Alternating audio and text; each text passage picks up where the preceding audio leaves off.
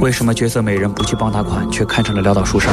我是鬼。为什么落魄秀才没有窝囊终身，而是轻易金榜题名？我是鬼。为什么阔少都没有艳福，而穷小子却桃花泛滥？哎，我是鬼。神仙脱不了俗尘气，妖怪也有人情味。书生寒窗下，女鬼姗姗来。哎，我都说了，我是鬼。神篇小课堂，聊斋志异。照妖镜收。啊呜啊呜啊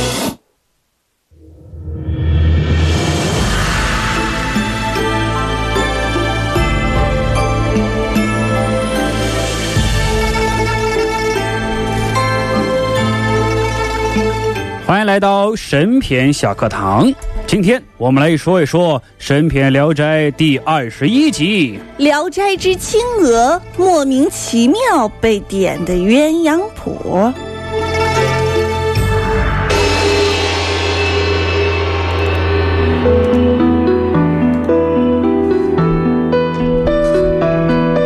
话说，有一位貌美如花的女子，我出场啦！这是丫鬟，她叫做青娥。没错，注意，是青娥，不是青蛇。就是我，请叫我小蛾子。行，你下一步是要飞蛾扑火吗？他老爸我是国家干部那啊，姓武，但不是武大郎啊，跟武大郎一个姓。他们父女俩，你老说的，这让大家都乱想。哎呦呵，都是狂热的修仙儿的人。哎，他们爱好修仙儿啊，话听着这么怪呢？他们确实 爱好修仙儿狂。修啊！哎，对不对？爱好嘛，人还不每能有天爱好了。睁眼修，闭眼修，哎二十四小时修。哎呀，嗨，这没别的事儿了。青娥呢，有一个狂热的追求者，谁？叫做霍桓啊。这个人啊，我是个神童，嗯，十一岁就考中秀才了。但是呢，他和现在有一些这个大学生是一样的，高分低能啊，低能到啥程度啊？偏科自己袜子都不会穿的。哎不，这还不算啥，连叔父、伯父、外甥、舅父，他们互相是什么关系都搞不清楚。 啊，啊，你说你也算是干部家庭出身啊啊，你这样纠不纠结？对不对？你老爸担任副县长已经去世多年了，你还不知道吗？日子过得很贫穷啊。霍华呢，就这个跟他妈就说了，我看上武家他闺女了，我想提亲。呀，你连家里叔叔舅舅什么乱七八糟的关系你都分不清楚，你现在这还知道对啊什么是爱情？你把姑娘请回家，你怎么介绍啊？这是我舅父、叔伯父，是吧？所以说，这么有一点神经质的大儿童啊，青娥当然是看不上眼了。霍华啊，只能是天天在武家大院外头，癞蛤蟆想吃天鹅肉啊。突然有一天，不知道从二达儿来了一个道士，嗯，送了一个小铁如泥的小铲子给正在做青天白日梦的霍桓。哎呀，霍桓拿我铲子砍石头，就跟切豆腐一样啊！这是送了把菜刀啊！是不是？摸黑居然凿穿了武家两道墙，然后干啥呢？来到心上人的床前啊，闻他的体香，恶心的很啊！啊！太恶心了结果呢，被仆人发现了，抓了个正着，啊！变态呀，快来报警啊！我的天哪，对不对？啊，这是毕不是竟看。上我了呀？哎呦呵，真是啊，这不是啥光彩的事情啊！所以呢，青娥也没有把这个事闹大，把霍桓放回去那个时候名声比较重要。啊，只不过把他的这个作案工具铲子没收了啊。霍家呢再次向武家求婚，还是被青娥母亲坚决拒绝。不过这个霍桓啊，虽然低能，但是人呢、还是有他的优点的。嗯，他的高分啊却帮了忙。说当地一个县长啊，我是一个求贤若渴的好公仆。喜欢人才啊，小伙子，人挺傻，文章不傻呀。我很赏识他，而且我关心你的婚事，是不是？你那怎么么什么都管呢？这个时候呢，霍桓就异常精明了。县长，我、啊我想跟青娥在一起啊，你你是帮帮忙呗，是不是？啊，当时县长这么一想，帮人相亲，生老七级浮屠啊。这是这是谁说的呀？嗯，但是嗯，俗话说得好，什么呀？宁拆一座庙，不拆一桩婚呐。所以你不能拆散我们俩呀、但是我也没想着要拆庙啊。啊！你不说雪中送炭，你得锦上添花呀。呃，你是这样，啊，咋的？如果你要是这么么说的话，那嗯那我我我满足你了，你看，就是县长就出面了呀，出面了呀啊请他老妈虽然是涉事反对，但是犯罪无效啊。霍环最终是报得美人归，我给铲子也是物归原主。对于霍环来说，啊这个县长当然是好的不能再好的好人了。啊不过他促成这门亲事，还是有些令人不不解。也可能是亲娥不是他女儿啊，这样随便拿来送人情也不错。后来他俩在一块儿之后啊，还生个娃啊，叫梦想。你看他妈爱小仙儿，生个叫生个娃叫梦想。梦主都在小仙儿啊。过了四五年之后呢，青娥说他们缘分已尽，霍华呢，青鹅是不是后来变成了一个鹅字仙儿？哎呦，好鹅仙不儿，至于。霍华他不是高分低能吗？他就想，你说缘分已尽，这什么意思呢？啊，不明白。后来啊，青娥躺在床上就死掉了。这个霍华是伤心欲绝，当啊、时后来是啊，你说你，你说你想死，你就说你想死，你说什么缘分已经？就是你说了半天，你耽误了我请大夫的时间呢。对你害我想了多久啊？是不是？后来因为媳妇去世啊，霍桓的妈妈呢也是积忧成疾。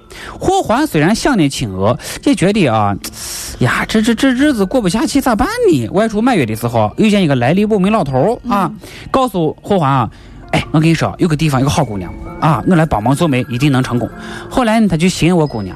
霍桓来到个前不着村后不着店的是荒野之地，发现一个洞府，洞府里头啊发现本来已经死去的青娥，原来青娥所谓的死去只是掩人耳目。他和他的老爸继续跑到这个洞里休息。我天，他爸，他爸从开始呢就没有出场，就一直说在修仙儿。然后我们刚刚说到中间就修仙儿中，现在就是修仙儿进行时。哎对呀、霍桓这么长时间啊，没有碰到青娥，当然是情难自控了。在洞府里啊，就和青娥亲热起来了啊。这些闲事情节咱就不细说了。后来这个青娥他老爸啊，就是前国家干部吴某啊，非常生气，把霍桓赶出去啊。这也不能怪吴某无情，修让你修仙儿仙儿你不修仙儿，你上学耍睡逮老师。修仙儿叫讲究专注，讲究信仰。如果我在那修仙儿啊，你俩在旁边谈恋爱，这像什么话？是不是？你不像话。这不像话呀！霍桓被推出门之外，洞府大门关闭。霍桓一看，咦，这洞啊啊，悬崖峭壁，连个缝也看不见。咦，俺的哎乖乖嘞，啊哎，幸亏我有我神奇的啥铲地子，方？结果又拿出那铲子，叉叉铲几下，铲了个大洞。他把哎铲呀藏哪儿了？老五见势不妙啊，赶紧把青娥推出去，只能牺牲青娥了啊！如果不这样，可能两个人修仙儿都泡汤了。青娥跟霍桓回去，两个人在一块儿生活十几年，直到这个梦想长大成人啊，霍桓他妈也去世了，他们再再次玩了个失踪。这次失踪呢，不再是青娥一个人失踪，嗯而是连霍桓也跟着失踪，那谁发现他们失就踪夫了？妻俩双双失踪了，失踪了呀？失踪。哪儿去了呢？后来他娃就是梦想到这个京师参加科举考试，哦遇到一个年轻人叫霍仲仙儿。嗯，哎呀，都叫仙儿啊！你看他妈是修仙儿，他妈的娃叫梦仙儿，梦仙儿一个青年叫霍仲仙 儿，两个人啊相谈甚欢啊，就是你祖宗是谁呀、 啊？你祖宗呢？是吧？中间就是哎，发现啊，他俩是同宗同源，仲仙居然是梦仙的弟弟，哥哥，哎，怪不得咱俩命当中都有一个仙儿啊，原来咱俩妈都爱仙儿，那是是不是？咱们仙儿中之人呐，嗯，青娥半跟这仙个儿半人呐。霍桓失踪之后啊，他们还在一块儿，又生了一个娃叫钟仙儿。这样钟仙儿跟去考试的孟仙儿遇到一块儿，发现是伙计俩啊。这个孟仙儿呢，确认他妈他爸还健在之后啊，跟着钟仙儿回家了。回到家之后，发现他爸他妈又失踪了。你说这是干嘛去了呢？嗯是不是？捉迷藏呢？这是嗯，你说他们在一起会不会过几年又生儿子呢？谁也不知道，因为天上啊给这个女的发放了仙籍，就是户籍啊，天上神仙的户籍叫仙籍，优先会发给未婚的女性，这是规矩。这要那个入列仙班了。啊，对呀、其次呢是离婚的女性，一般情况之下都不会发放给结婚的女性。正因为是这样，亲娥的父亲老五才让女儿装死啊，就是抛夫弃子，跟他一起修炼。在那个来历不明老头指点下呢，霍桓使用一个来历不明的道士提供的来历不明的铲子，最终让亲娥回去跟他一起生活、啊。可能我道士的真实用意啊，就是想把亲娥修炼的是搞黄，为什么呢？因为先户先人的户籍啊，何等难得啊啊！你爸拿到一个指标，你再拿到一个指标，完，你还浪费。一下拿到俩指标，别人会不眼红吗？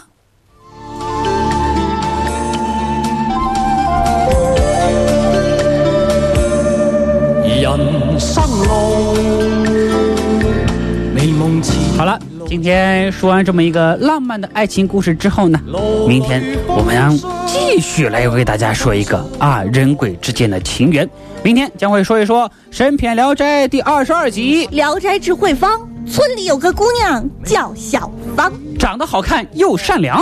找次似梦话，中心爱，老随人茫茫。